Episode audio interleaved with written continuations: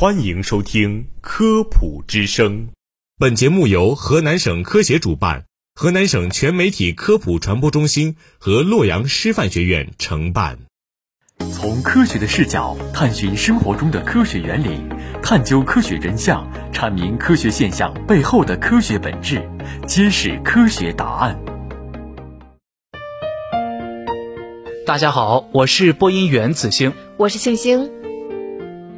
李清照的《声声慢》中有这样一句：“乍暖还寒时候最难将息。”温差大，不光是容易睡不好，还容易生点病，比如感冒。再严重那么一点，可能会出现炎症，再发个烧。很多人只要是发烧了或者发炎了，第一反应就是吃消炎药。常见的消炎药之一就是阿莫西林。阿莫西林应该是公众比较常用的消炎药，但不一定就对其知根知底。比如网上对于阿莫西林就有很多说法，又是伤肝伤胃，又是产生耐药性的。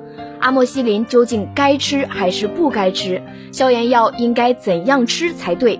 今天我们就来系统的了解一下。常见的感染不光是由细菌引起的，还可能是病毒或者真菌。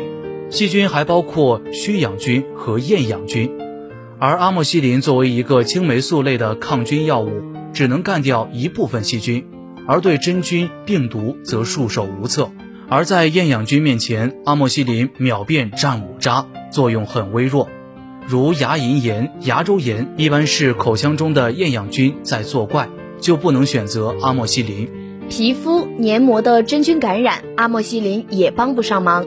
而各种各类的病毒兴风作浪引起的感染，如带状疱疹、普通感冒、流感。诺如病毒感染等，更不是阿莫西林能够对付的。如果出现上述情况，还非要用阿莫西林，不仅不治病，还能让某些原本敏感的寄殖菌出现耐药性，而这些细菌再次发生感染时，阿莫西林就不管用了。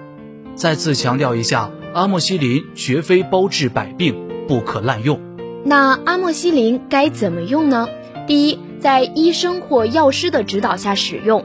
阿莫西林属于抗生素，吃的不对会导致病原菌耐药，而一旦耐药菌越来越多，其导致的感染的治疗就越发困难。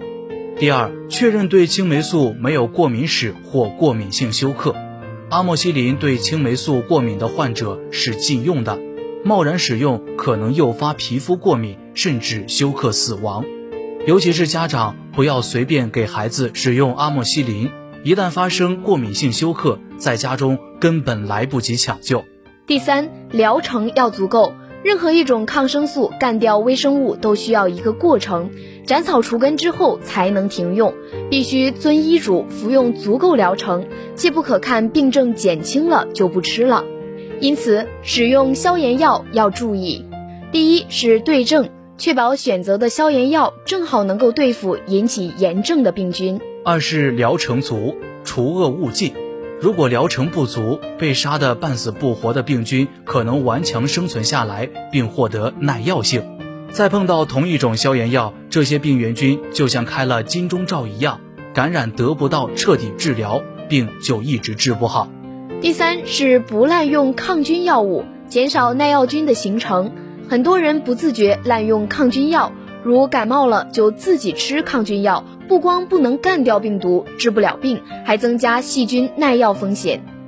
其实所谓的消炎药就是抗菌药物，合理使用需要很高的专业水准，有时甚至非感染专业的医生都能弄错。如果需要，一定要找专业的医务人员，千万不要自己乱吃。